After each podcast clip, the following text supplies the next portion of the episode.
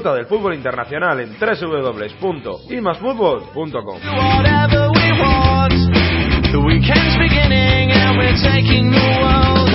Última semana de noviembre, programa 104. Bienvenidos al mejor programa de fútbol internacional.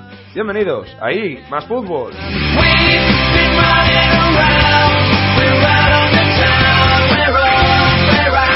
Vuelve más fútbol después de la semana de parón para repasar lo mejor de la Premier League, la Bundesliga y la Serie A italiana, repasando con nuestros analistas los mejores partidos de la jornada. Ya sabéis que estamos en las redes sociales para cualquier sugerencia o comentario. Podéis buscarnos en Facebook con imasfútbol con el símbolo de más y en Twitter arroba imasfútbol con el más letra.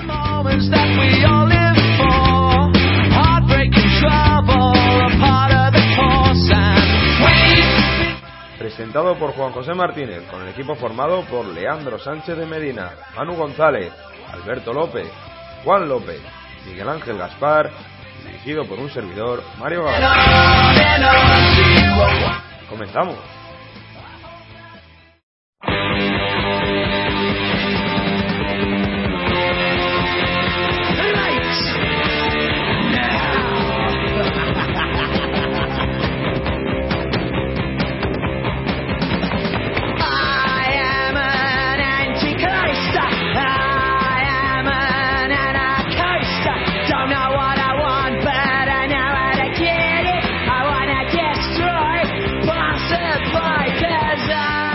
Tiempo ya de Premier League, vamos a las islas y como no, como siempre con los mejores. Muy buenas Leandro, como siempre un placer tenerte hoy martes las 6 de la tarde y vamos a repasar como siempre toda la actualidad de que nos viene del fútbol inglés, ¿verdad? Muy buenas.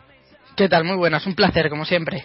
Y como no, también acompañándonos hoy Manuel González. Muy buenas, Manuel. ¿Qué tal? Buenas noches. Y oye, me dijeron que fue una auténtica goleada. Se hablaba que en España había habido goleadas y dijeron en Manchester, nosotros también queremos una. Pues Manchester 6, Tottenham 0. Y si no me equivoco, los españoles con bastante protagonismo, ¿verdad, Lean? Sí, sí, sí, con, un, con dos goles de Negredo, dos goles de Navas y con un Agüero que español no es, pero tiene gran, un importante arraigo en España, otros dos goles. Una derrota durísima del, del equipo de Vilas Boas ante un Manchester City que en casa sigue goleando porque además en la anterior jornada eh, ganó 7-0 al Norwich eh, City. Una sensacional actuación grupal, aunque querría destacar al Kun, que por cierto es Pichichi en solitario con 10 goles, y a Navas, que a los 15 segundos marcó el primer gol.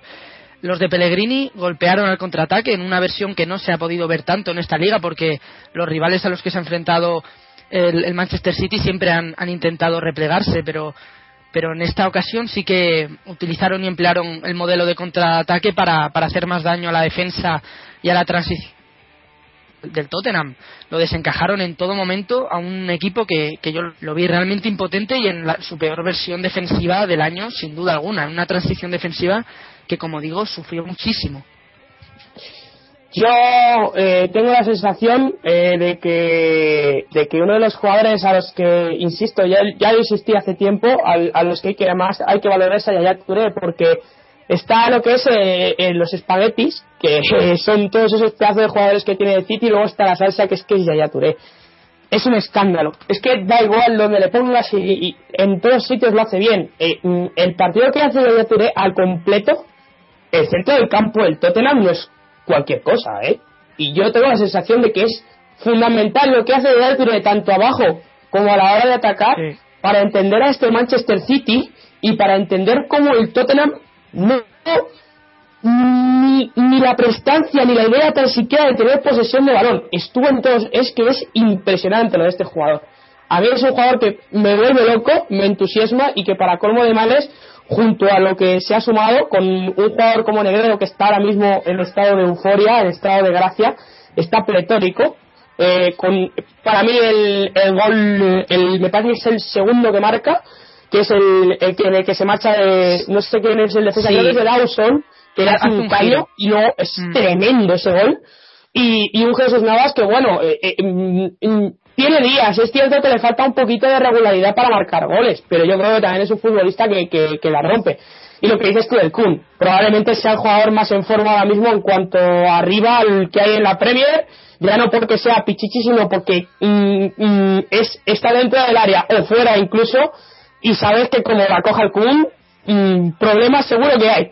Así que el City fantásticamente bien. El único problema que tiene es que yo digo que fuera sigue sin creérselo y que le falta un poquito de regularidad. Hmm, completamente. Bueno, y vamos a analizar otro partido que también hace años lo considerábamos el Spanish Liverpool y es que, como no, eh, se disputó este fin de semana el derby de Merseyside entre el Everton y el Liverpool, un partido con muchísimos goles, mucho más de los que yo creo que esperábamos a priori, porque fue un Everton 3, Liverpool 3, lean un apasionante derby del Merseyside, uno de los mejores de los últimos años, entre dos equipos que además llegan en un gran momento a, esta jornada. Muchas ocasiones como apuntas, vértigo, alternativas, con un Liverpool que pronto demostró que en sus posiciones de ataque tiene gran parte de sus posibilidades de seguir en, la lucha por, por, el campeonato, y un Everton que en el segundo tiempo remontó el 1 a 2 pese a la gran actuación de, de Miñolet. Desde luego, el cambio de Deulofeu tras el descanso desequilibró algo más el partido y Lukaku, que en el segundo periodo demostró que mantiene la misma capacidad de gol que siempre. Yo creo que siempre hay que sentarse a ver un partido de estos, porque la inmensa mayoría de las veces te va a salir bueno. Eh, y más teniendo en cuenta, tal y como está, sobre todo el Everton, que yo tengo la sensación de que poco a poco se está dando cuenta de que mm, no digo que les vaya a ganar, pero que puede plantar cara a cualquier equipo y que tiene jugadores para hacerlo. Eh, ¿Cuánto le puede durar? Pues no lo sé, también depende de muchas cosas. El partido de Miralás es escandaloso. Eh, yo creo que siempre que cogió la pelota, Miralás hacía daño. Siempre que cogía la pelota, es más, recogía la pelota en defensa y hacía daño. Eh, lo que pasa es que es un jugador tan, tan, tan bueno como irregular. Me pasa exactamente lo mismo que, con, con, que con Mesut Özil, que son dos jugadores realmente buenos, pero es que son hiper irregulares, son montañas rusas dentro de, de, sí mismos, incluso de, los partidos. Eh, Lukaku a lo suyo. Y un Gerard de lo feo que, eh, yo insisto, le tiene que dar cada vez un poquito más de tiempo porque le falta un poquito de confianza en sí mismo aún. Yo creo que tiene dos ocasiones realmente claras realmente clara, sobre todo hay una en la que yo creo que no debería de haber chupado, sino que le tenía que haber dado el balón a Lukaku, pero que no, no tiene, ya no digo la sangre fría porque probablemente sí que la tenga, sino la mentalidad puesta en que hace más o ayuda más dándole el balón a Lukaku para que solo la empuje, porque yo creo que le falta un poquito de confianza de Eulofeo aún. Eh, insisto, ojito con el Everton porque va a dar muchas sorpresas este año, ya las está dando tal y como a la clasificación, porque es un equipo que que, que, juega muy bien al fútbol, que es muy entretenido, que ya no abusa tanto del balón largo, que juega un poquito más al toque, eh, que en el que está creciendo mucho Barclay, también es un jugador muy importante para mí. Y eh, arriba, ya digo, tiene muy, muy buenos jugadores. Yo creo que Lukaku está como está, es un jugadorazo y que, y que luego, bueno, veremos lo que ocurre, ya digo, con Miralas y con, y con Deulofeu. La mala noticia fue lo de Baines, que se lesionó o salió mm. tocado. Le vino bien al Everton, pero hay que decirlo porque Deulofeu se salió pero, pero creo que es una mala noticia porque creo que es un jugador muy, muy importante y que lo va a notar el Everton. Está tocado, ¿eh? no sé qué tiene, no tiene mucho por lo que parece, pero, pero lo va a notar. Bueno, pues estaremos atentos ahí. Vamos al partido del líder, el Arsenal, que ya ventaja en cuatro puntos al Liverpool, en otros cuatro al Chelsea y en ya a seis puntos tiene al City, 28 puntos en 12 jornadas, líder absoluto y con un doblete de su delantero centro, Oscar Giroud, Olivier Giroud, perdona, eh, ganó el partido sin en casa sin demasiados problemas. Arsenal 2, Southampton 0.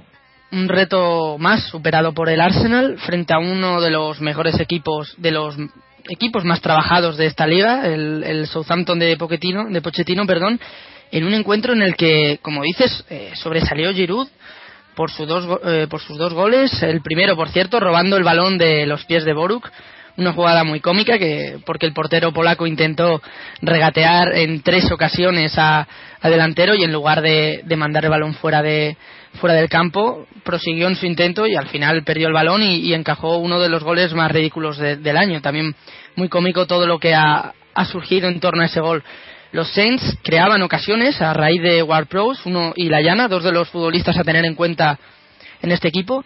Pero el Arsenal volvía a demostrar que defensivamente está encontrando el camino, es un equipo mucho más sólido, mucho más pragmático. El mismo Wenger ha, declarado que en la faceta defensiva han mejorado y en cuanto al Southampton de Pochettino, la lesión del lateral Show eh, trastornó bastante los planes de, del entrenador eh, argentino y aportó más ventajas aún para un Arsenal, como digo, muy muy pragmático y que, y que se adapta bien al rival y, y está haciendo mucho las habilidades de cada futbolista para, para sacar partidos que a priori no son, no son nada fáciles. Y por decir una de las noticias, uno de los apuntes positivos de este partido fue que, volvió Tío Walcott después de una lesión bastante larga. Yo creo que fundamentalmente el Arsenal más que a defender ha aprendido a competir. Es decir, que cuando en los partidos no le sale, eh, no, le no le está pasando lo que le pasaba en temporadas anteriores, que cuando no le salía solía terminar o perdiendo o empatando o desesperado consigo mismo porque no le salía. Y sin embargo, este año de momento no le está ocurriendo. Eh, yo sigo reafirmándome en que le falta algo para ser campeón de la Premier. Es cierto que está líder, es cierto que está a muchos puntos de equipos diversos y tal. Yo sigo pensando que le falta algo. Poco a poco me está quitando, eh, me está quitando la razón, porque eh, lo dicho, está demostrando sobre todo que sabe competir. Pero yo sigo pensando que le falta un puntito.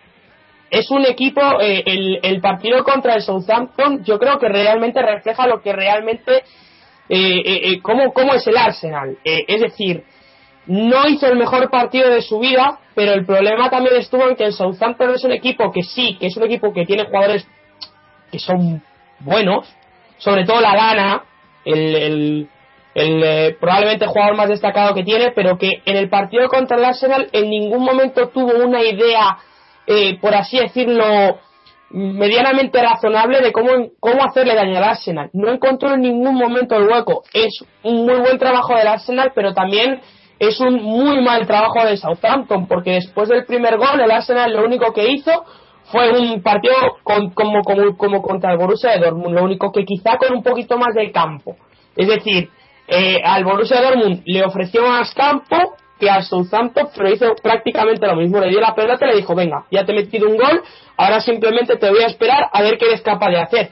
Y el problema está en que Southampton, vale, eso puede ocurrir, que no sepa qué hacer con el balón, pero como te cojo un Manchester City, que no se le olvide a Barcelona que yo creo que eso puede ser un problema bastante, pero que bastante gordo. Es una victoria muy importante para Arsenal. Estos partidos son los que te hacen campeón. Estos partidos son los que te hacen campeón. Y ya digo, de momento me está quitando la razón, pero yo sigo pensando que le falta un puntito al Arsenal. Un puntito para ser campeón de premio. Hablas de un campeón y otro de los campeones que en los últimos años nos tiene acostumbrados a estar ahí arriba es el Manchester United, que no termina de arrancar este equipo y que empató 2-2 en casa del Cardiff City y dejándose remontar un resultado que le que bastante favorable porque le remontaron en el minuto 90 a este United. Cardiff City 2, Manchester United 2. Como apuntas, el United llevaba bueno, es un equipo que como dices es, está siendo irregular, pero llevaba tres victorias consecutivas con este empate. Los Mancunians, digamos que rompen esa racha en un partido que fue gris, un partido poco atractivo, eh, un partido bastante equilibrado en el que el Cardiff tuvo mucha valentía, tuvo ocasiones claras para, para incluso conseguir algo más antes del, del empate y un United con, con muy poca continuidad en el juego, todo lo fiaba a ocasiones aisladas, a la efectividad de sus hombres en punta, al buen estado de forma de Rooney, que no solo marca, también asiste, y un, un, centro del campo que no que no casó bien, que fue el centro del campo que formó Cleverly y Fellaini. El Manchester United, como digo, pues intentó en el segundo periodo contemporizar un poco, pero, pero no cerró el resultado y otra vez volvió a perder dos puntos en los últimos instantes. Hay una ocasión de Campbell que hubiese sido un chicharro espectacular, una especie de semi-vaselina desde lejos, que se la come de gea, toca en el palo, toca en la cruceta, es tremenda la ocasión que tiene y el United eh, tiene un grave problema en el centro del campo, porque yo creo que Moyes no sabe dónde meter a Fellaini. Lo está intentando meter con calzador por todos sitios y no hay forma ni manera de que funcione. Y no funciona. Es que Fellaini no funciona en el Manchester United. No sé el motivo, no sé la razón, no sé si será porque realmente no juega ahí o porque tiene que jugar un poco más adelantado o porque no es un jugador que, que, sea una, para, para un equipo sea una referencia. Eh, por muy bueno que sea, o porque es un jugador que en este equipo está siendo más irregular que en el Everton, o porque el esquema de juego no le favorece. Puede haber mil motivos, pero es un jugador que no funciona, y es un centro del campo que no funciona, y es un equipo que antes tenía un control de los partidos tan total que era capaz de ir perdiendo por 3 a 0 en la primera parte y remontarte o incluso ganarte el partido. O era un equipo que cuando iba ganando 2-0 era capaz de administrar la ventaja aunque hubiesen hecho 5, 6, 7, 8, 10 ocasiones de gol.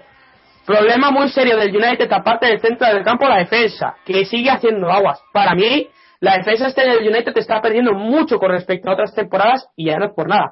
Los años empiezan a pesar y yo creo que el United poquito a poco se está empezando a notar que hay jugadores que no están como estaban. Y en defensa lo está notando mucho el Manchester United. Es un equipo que ahora mismo está un poquito perdido. Es cierto que es el primer año de Moyes, es cierto que es el primer año de, de, otras muchas cosas, de un estilo de juego que todavía no está realmente definido. Pero el United este año no quiere aspirar a mucho porque de verdad que tiene un muy serio problema, tanto en el centro del campo como en la, en la parcela defensiva. Y arriba de momento le está salvando un Wayne Rooney que lo cierto es que es un jugador fantástico, fantástico. Mete un gol tremendo, igual. En escorzo se gira, encuentra el hueco, el espacio, le pega el palo, buenísimo el gol, pero es que poco más, es que es poquito más lo que se puede destacar del United ante, ante un equipo que, que, lo hizo francamente bien. No sé lo que va a ser el United, pero no tiene buena pinta de momento, eso está bien claro. Bueno, Lean, cuéntanos este resto de resultados de la jornada. West Ham 0, Chelsea 3, Hull City 0, Crystal Palace 1, Fulham 1, Swansea 2, Newcastle 2, Norwich 1, Stoke 2, Sunderland 0 y West Bromwich Aston Villa que en estos momentos está jugando y está ganando el West Bromwich por 2-0. Bueno, y antes hablamos también del líder, el Arsenal, totalmente en solitario, pero ¿cómo está la clasificación de Inglaterra? El Arsenal está primero con 28 puntos, segundo está el Liverpool con 24, los mismos que el Chelsea tercero, a la cuarta posición accede el Manchester City con 22 puntos y en quinta posición se encuentra el Southampton también con 22. En descenso, por el contrario, el Sunderland vuelve a la última posición, mientras que el es penúltimo y el Fulham antepenúltimo. Bueno, como siempre, un placer teneros con nosotros, estar aquí y muchas gracias, como siempre, por informarnos de esa jornada, ese gran resumen de la jornada. Un placer teneros aquí, Leandro y Manu. Nos vemos la próxima semana, chicos. Igualmente, hasta la próxima. Buenas noches, hasta luego. Lieto riconduco l'anima al suolo, mio antico porto. Tra invisibili notte di un farbucone rilassato al suono di un legittimo canto distorto. Dall'esilio dell'immaginazione, vagai tra gente e terre che mi hanno adottato. In cambio di una risata e chi di storia, lungo le strade di una saggezza dimenticata. Di indomabili notti calde di gloria.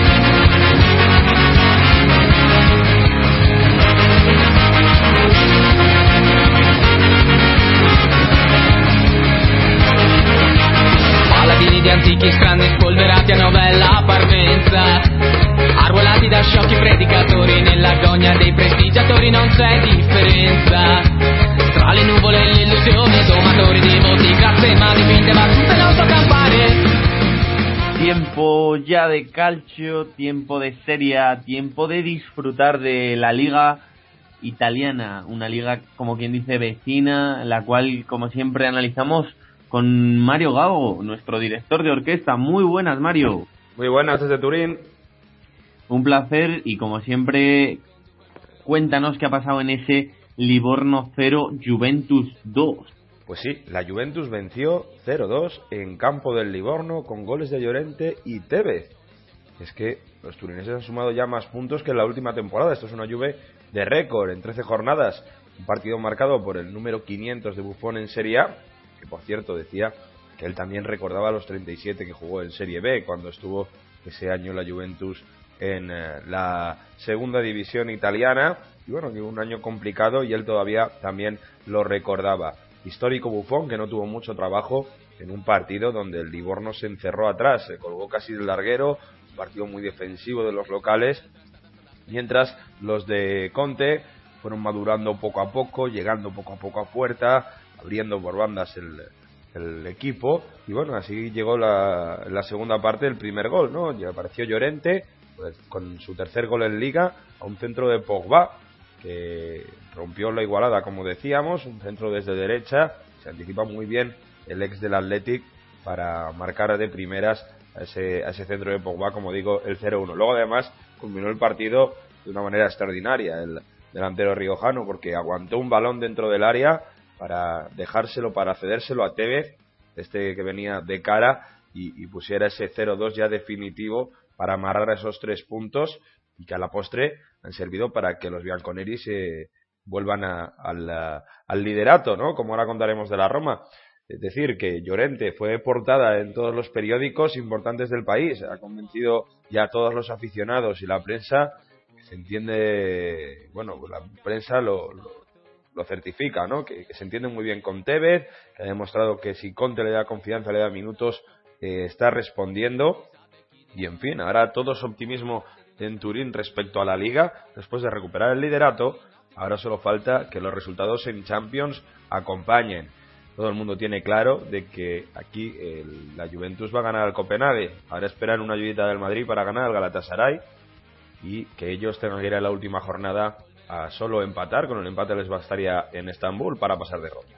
Decía que son todo, todo elogios a la Juventus ahora en la ciudad de Turín porque se han vuelto al liderato, ya que este lunes por la noche la Roma no pudo batir al Cagliari. De nuevo empate, tercer empate consecutivo, esta vez a cero.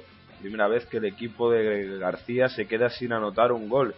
Y es que la espectacular noche de Abramov como portero del Cagliari evitó que los romanos pues consiguiesen los tres puntos y volverían a recuperar ese liderato que les había quitado momentáneamente el conjunto de Conte. Es decir, que la Roma fue mejor, pero que un Cagliari bien cerrado y con unas contras muy bien organizadas por Xavi, sobre todo Ibarbo, pudo poner en problemas a los de Morgan de Santis, que estuvo muy bien en portería el guardameta del Nápoles. En fin, tuvo un palo la Roma, tuvo bastantes ataques, tuvo bastantes opciones, pero le falta algo, le falta un poco de chispa, le falta esa suerte para anotar el gol que antes sí conseguían.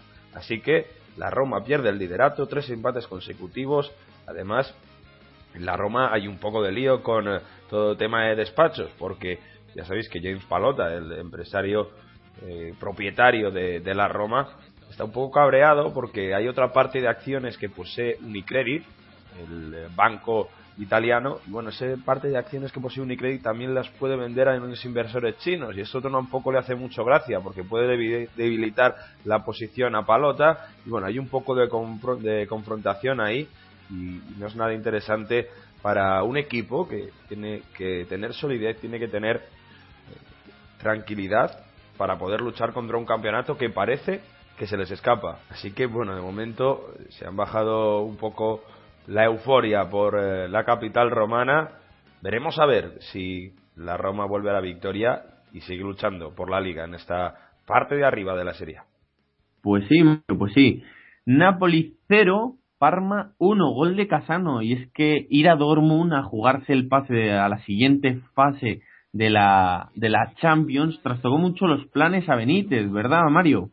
Si hablamos ahora del Nápoles, que perdió en casa, como bien dices, el gol de Casano en los últimos minutos del partido, que dejó con cara de tontos a mucha gente en San Paolo. Y es que, bueno, como dejó cara de tontos a Benítez la adhesión de Hamsik, porque le dejó en el banquillo y además luego le salió horrible la jugada, porque salió la segunda parte para intentar reaccionar a, los eh, el equipo Partenio Pay, se lesionó y encima no podrá estar en el difícil partido contra Dortmund, tendrá que descansar en casa. El partido demostró la inoperencia en ataque de un Nápoles que sin ninguna intensidad es muy difícil hacer gol. Y bueno, un buen Parma que supo aprovechar su momento, que supo cerrarse bien contra un equipo que en estático le, cuesta, le cuesta mucho atacar, como es el equipo de Higuaín Callejón y, y Lorenzo Insigne. Y bueno, el, gol del Parma, pues un Casano que en los últimos, como yo digo, últimos 10 minutos del encuentro, recorrió el campo contrario sin que ningún defensa le parara, llegó a la frontal y pudo disparar y marcar un buen gol. Bueno, algunos han dicho ya que puede volver incluso a la Nacional y algunos piden su, su vuelta, ¿no? Algo que se ha antojado bastante complicado con De Rossi, con Cherchi, con Osvaldo, en fin, con mucho delantero de talento en, en la, en la churra. Por cierto, que Casano eh, está realmente, realmente bien. Después de adelgazar 10 kilos, ¿eh? que no es fácil. Bueno, pues veremos en qué queda eso. Vamos ya con el Bolonia 1, Inter 1. Y es que los palos evitaron que el conjunto de Macharri se llevara los tres puntos de un campo donde los neoazzurri no pierden desde el 2002. Ahí el Inter no es capaz de quitar la plaza de Champions, igualar por lo menos a puntos al Nápoles, a pesar de esa derrota de los de Rafa Benítez.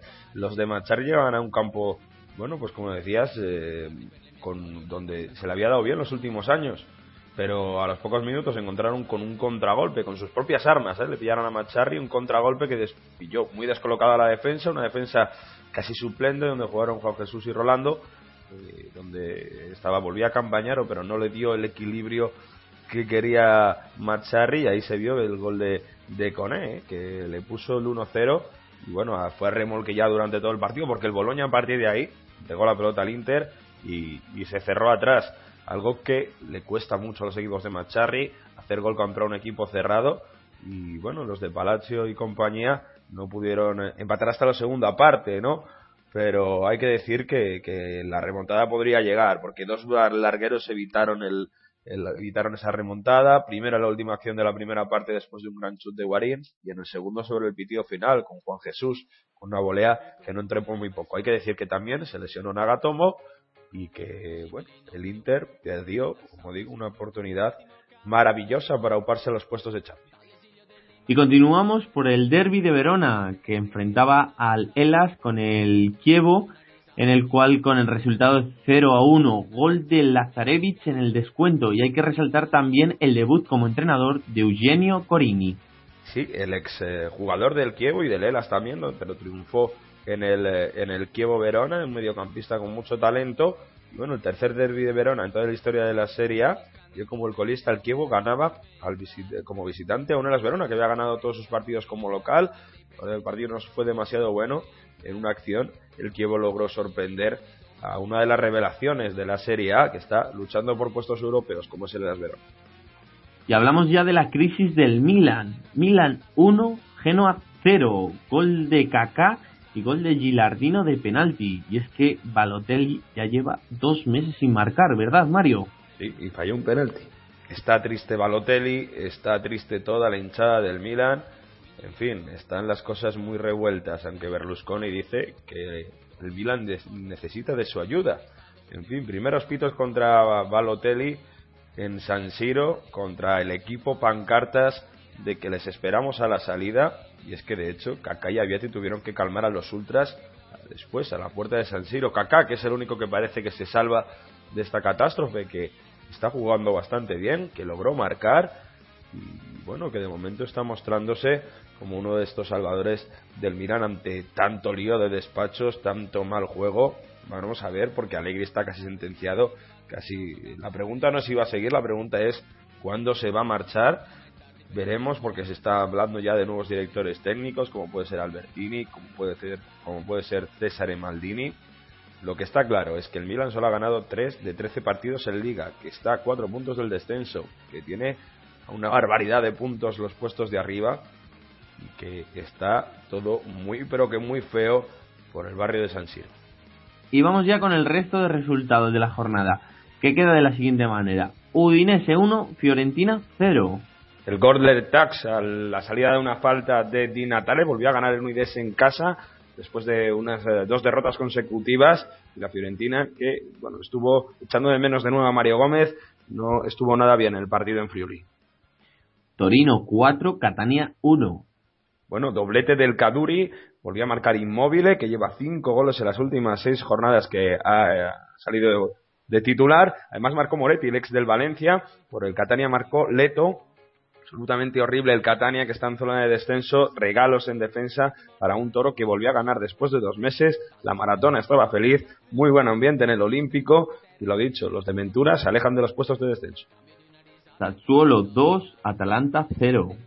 Otro que sale de los puestos de abajo, el Sassuolo, con eh, un gran Berardi que volvió a marcar, ya lo sabéis, con propiedad con la Juventus, y un gran eh, delantero como es Sassa también, que bueno ha permitido al conjunto de la Reggio Emilia estar eh, por encima de los puestos de descenso ante un Atalanta que no demostró demasiado en este campo del conjunto verdinegro. Sandoria 1, Lazio 1. Bueno, pues otro entrenador que debutaba, Mihailovic en la Sampdoria, y que, bueno, pudo empatar, pero debería haber ganado si no es porque Can en la última acción del partido salva los muebles para el conjunto de Petkovic que sigue sin ganar fuera. Antes marcó Soriano. La Sampdoria le ha lavado mucho la cara a Mihailovic y por lo menos se ha mostrado mucho más competitiva. Tiene pinta que con el nuevo entrenador saldrá de los puestos de abajo. Y la clasificación que queda de la siguiente manera. Como decíamos, recupera el liderato la Juventus, líder de esta Serie A, después de arrebatarle a la Roma el primer puesto. Así que, por tanto, Juventus primera con 34, Roma segunda con 33, tercero Nápoles con 28. Estos tres equipos jugarán Champions League. Europa League para Inter y Fiorentina con 26 y 24 puntos respectivamente. Esto aparece luchando por esos puestos de Europa el Elas Verona con 22. El Milan se sitúa decimotercero con 14 puntos, 4 por encima del descenso, que actualmente marcan ante penúltimo la Sampdoria con 10 puntos, penúltimo el Kibo con 9 y colista, nuevo colista, el Catania también con 9 puntos. Bueno, pues un placer como siempre tenerte aquí. Muchísimas gracias por traernos toda esta información de, de Italia y que vaya todo muy bien por allí, por Turín. Hablamos, hasta la próxima. La próxima semana nos vemos.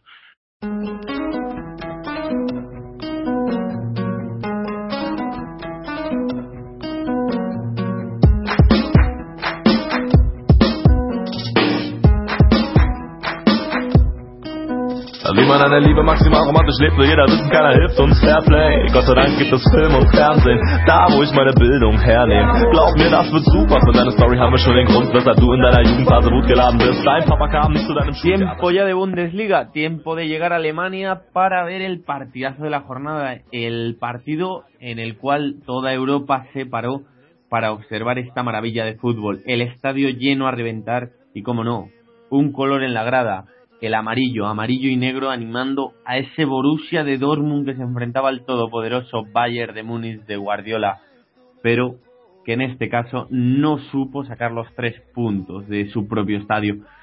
Borussia Dortmund 0, Bayern de Múnich 3 y para narrar esta auténtica maravilla aquí en, cómo no, a Juan López. Muy buenas, Juan. Hola, muy buenas noches. Un placer tenerte aquí y, como no, también a Alberto y Miguel Ángel que les tenemos desde Múnich. Muy buenas, Alberto. Muy buenas, ¿qué tal? Y muy buenas, Miguel Ángel. Hola, muy buenas.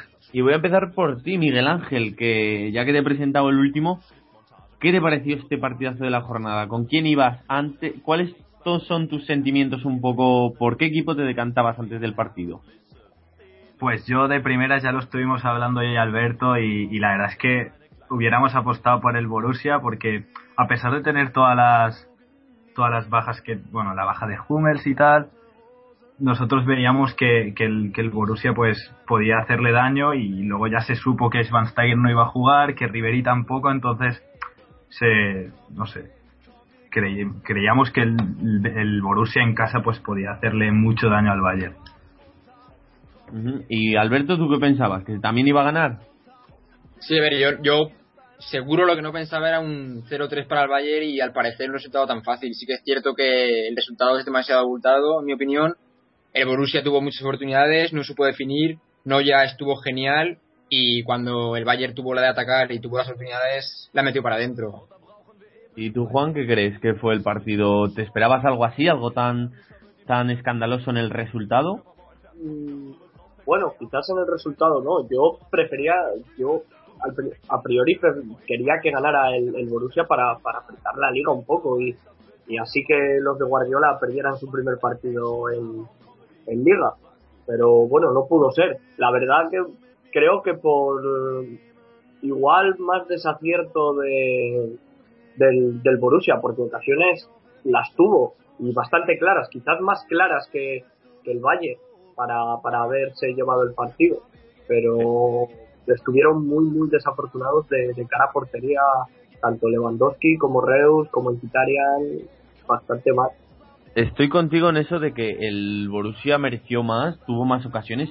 Incluso yo en muchas partes del partido pensaba que el Dortmund iba a golear. ¿Qué es, ¿Qué es lo que le pasó a este Dortmund para no ganar el partido, Alberto? Bueno, pues en parte mala suerte, en parte no saber definir y yo creo que fue clave, otra vez vuelvo a repetir, el portero del Bayern. No ya tuvo actuaciones de mucho mérito en momentos clave y supo mantener la portería a cero para luego dar la oportunidad a su equipo de, de llevarse los tres puntos. Oye, y metió un gol, gol Mario Götze ante su ex equipo, Miguel Ángel. ¿Crees que fue justo que mereció ese gol o no? Él, él mismamente ni, ni lo celebró mucho, pero bueno, el gol es un papirazo con el exterior, es una delicatessen. Y nada, en un momento en el que tampoco se sabía mucho si, si iba a ganar uno.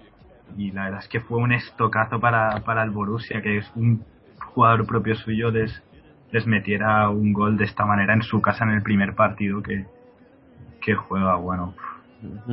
Alberto, ¿lo celebraste este gol de Götze? Sí, yo soy, yo soy mu- mucho para el Bayern. bueno, ya veo que, que os gustó hacer daño al máximo rival y encima con, con alguien que le- les podía hacer mucho daño, ¿no, Juan? Porque que te meta un gol tu, tu ex estrella y que te meta un gol en tu casa contra tu máximo rival, yo creo que es un duro golpe del que no fueron capaces de levantarse, ¿no? La verdad es que sí, fue un palo bastante duro.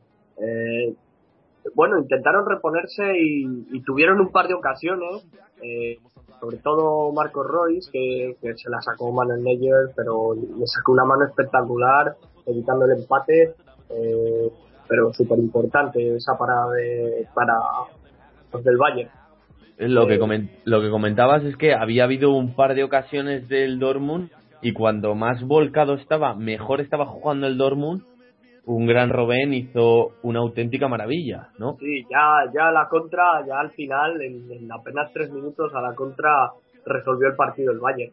Ya con, con el Borussia, con el Borussia Dortmund cuando estaba ya volcado en ataque, pues aprovechó y claro, con Robben arriba, con su velocidad, pues la verdad que Robben solo tuvo que correr la bola y con un toquecito suave eh, dejó a Winterfelle roto, la verdad.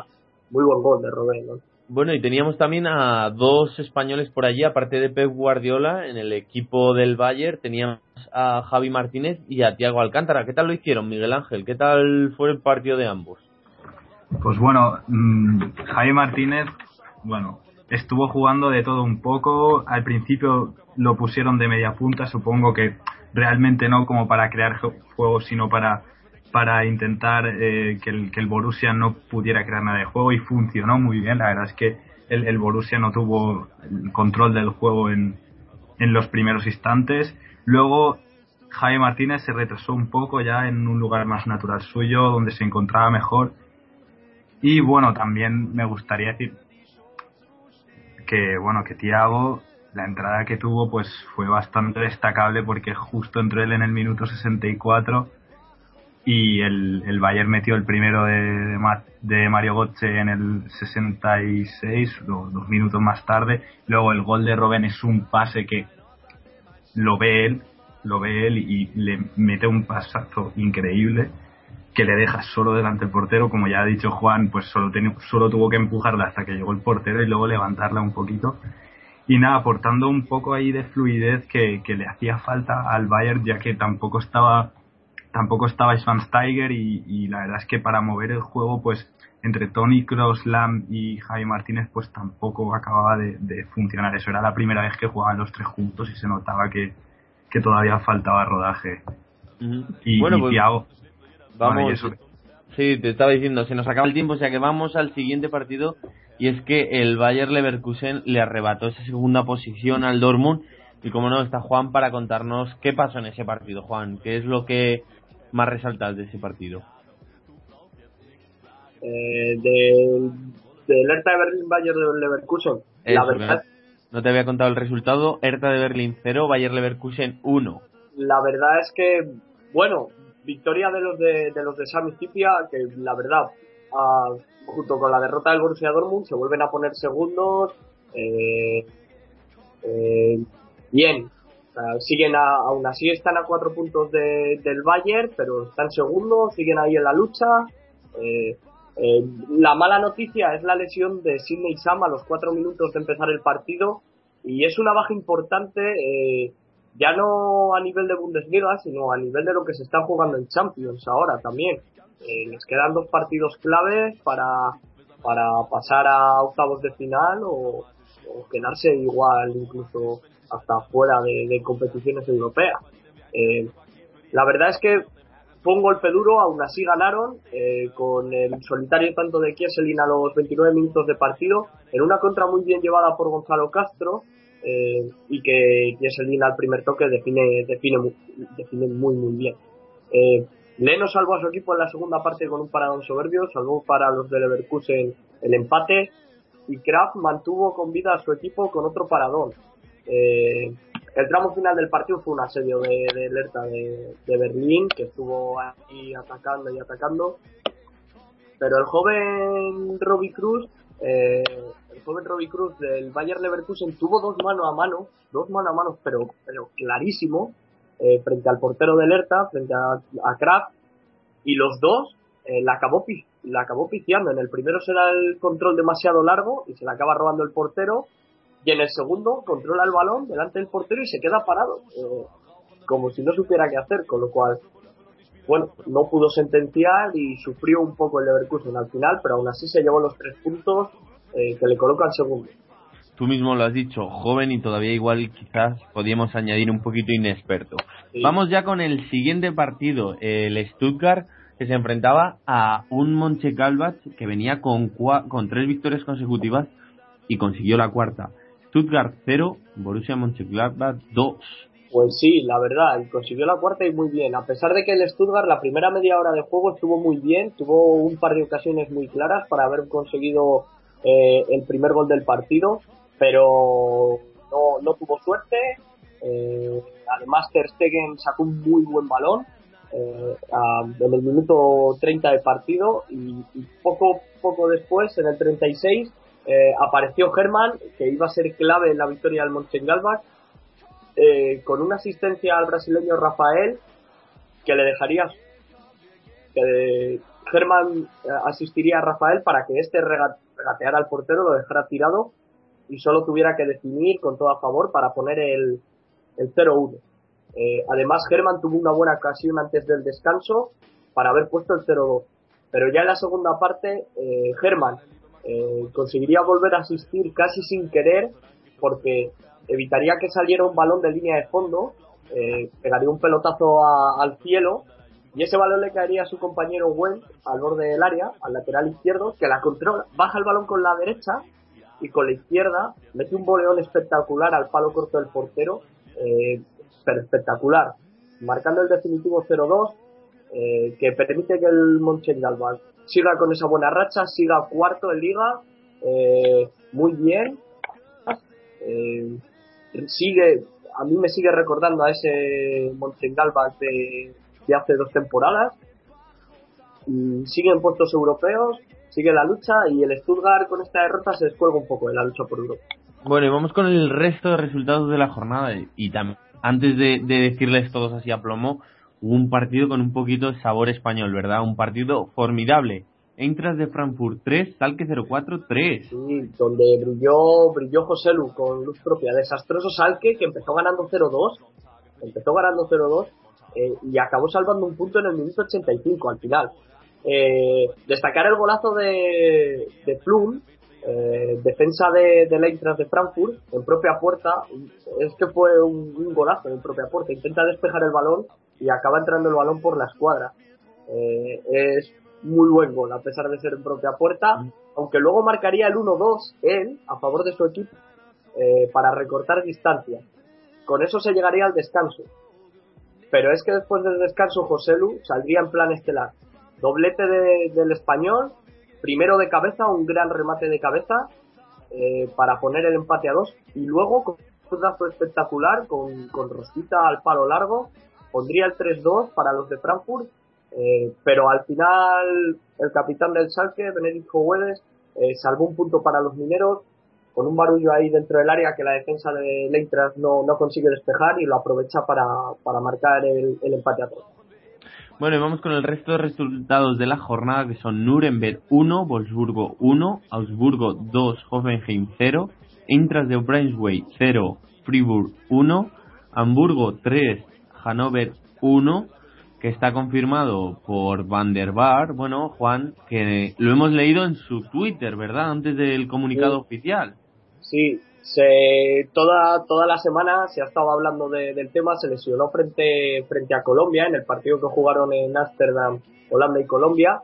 Eh, se, se, lesionó, no sabían la gravedad de la lesión, pero se fue con, con gestos de, de, dolor muy fuerte, Van der Bar del campo, eh, y se temía lo peor, eh, que pudiera destrozar el tobillo y que, pues, que la lesión fuera grave.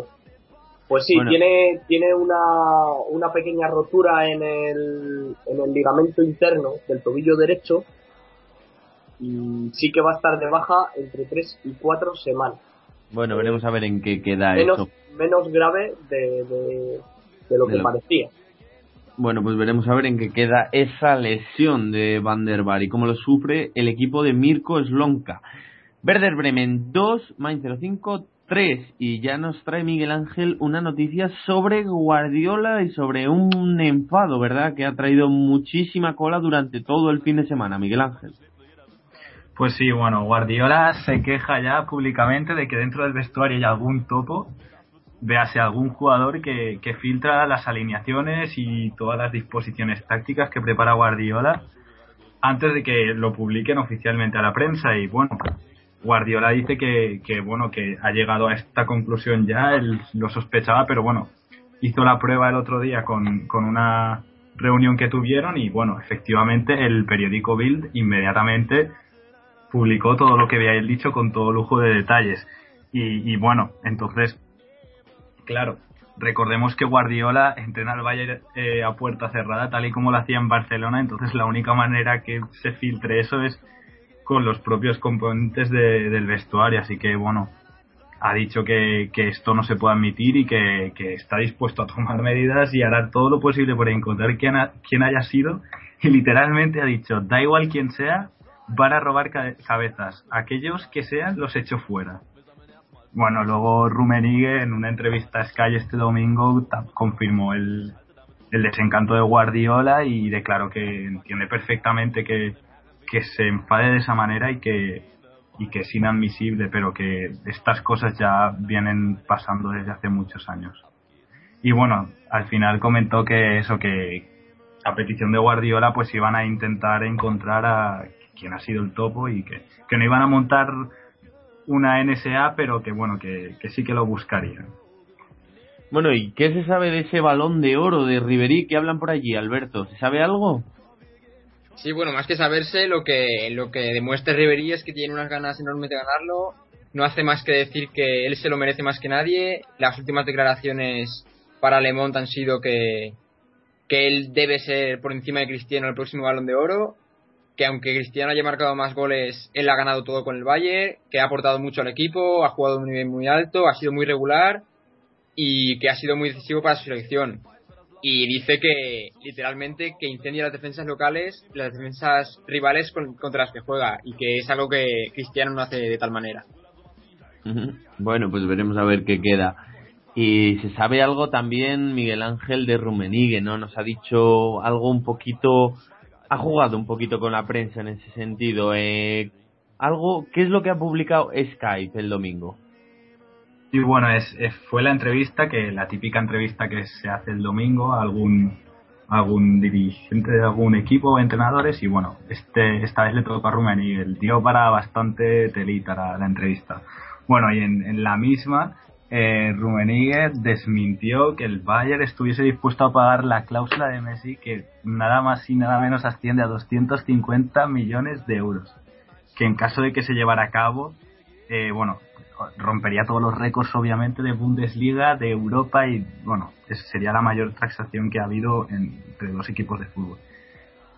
No obstante, Rummenigge dice que, que nada, que todas esas cifras son absurdas y que y que no van a ir más allá de lo que ya pagaron por Javi Martínez en, en el año 2012 y bueno, también dijo que bueno que el Barcelona nunca vendería Messi, que es un santo para ellos, que encaja perfectamente en el Barcelona, pero bueno, también lo decían de Guardiola cuando se mintió, ya veremos, ya veremos cómo acaba todo esto. Veremos a ver en qué queda, si es verdad que puede recalar en el equipo alemán o no. Y vamos ya con la clasificación, como siempre traída por Juan López y Juan José Martínez. Dale, Juan. Sí, tenemos como tras 13 jornadas eh, como líder en solitario al Bayern de Múnich con 35 puntos. En segunda posición está el Bayern Leverkusen a 4 puntos con 31. Y tercero es el Borussia de Dortmund, eh, que se descuelga un poco con 8 puntos estos tres equipos en puestos directos de acceso a Champions. Y en la cuarta posición, que da acceso a la previa de la Champions, se encuentra el Borussia Mönchengladbach, que como ah, antes contábamos, lleva cuatro victorias consecutivas y se coloca con 25 puntos. En los puestos de, Europa League están quinto el Wolfsburgo con 22 puntos y sexto es el Salke 04 con 21. Y por abajo, el Eintracht está en la decimoquinta posición, salvándose con 11 puntitos, los mismos que en la plaza de playoff, de descenso de playoff, que también está con 11 puntitos, está el Friburgo. Y en descenso directo estarían el Nuremberg con 8 puntos y el Eintracht de Brightway con también 8 puntitos, el farolillo rojo. Nos vamos ya a Estadio Europa o a analizar toda la información. Un saludo, Miguel Ángel, muchísimas gracias por eh, estar con nosotros, traernos toda esa información tan importante y esperemos que las temperaturas acompañen por allí en Alemania que me están diciendo que está nevando, ¿verdad, Miguel Ángel? Ahora mismo ya hay dos deditos de nieve por aquí.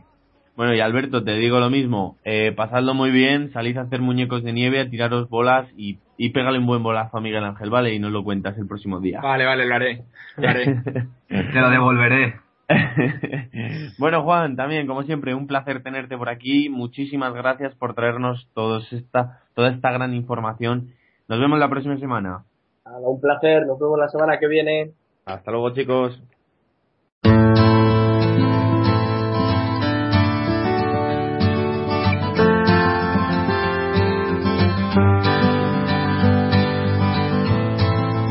Is it getting better? Or do you feel the same?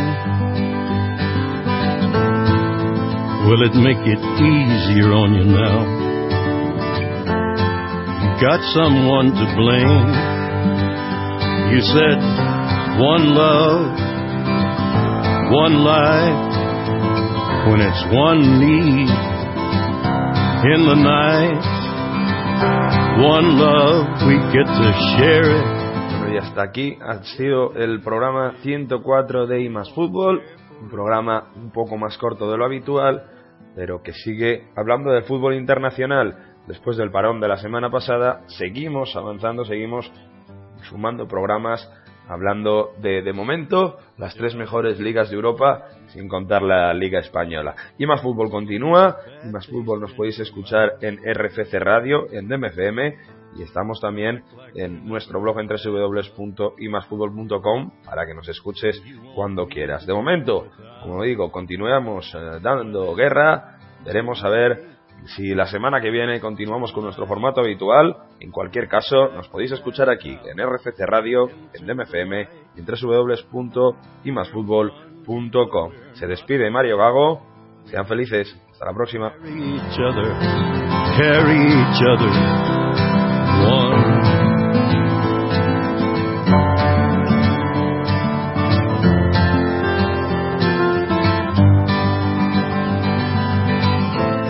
Have you come here for forgiveness? Have you come to raise the dead? Have you come here to play Jesus? To the lepers in your head? Did I ask too much? More than a lot? You gave me nothing now. It's all I got. We're one, but we're not the same. Well, we hurt each other, and we're doing it again. You say love is a temple, love a higher law. Love is a temple, love the higher law. You asked me to enter, but then you make me crawl, and I can't be holding on to what you've got. When all you've got is hurt, one love, one blood, one life, you've got to do what you should. One life with each other, sisters, brothers. One life, but we're not the same. We get to carry each other, carry each other. One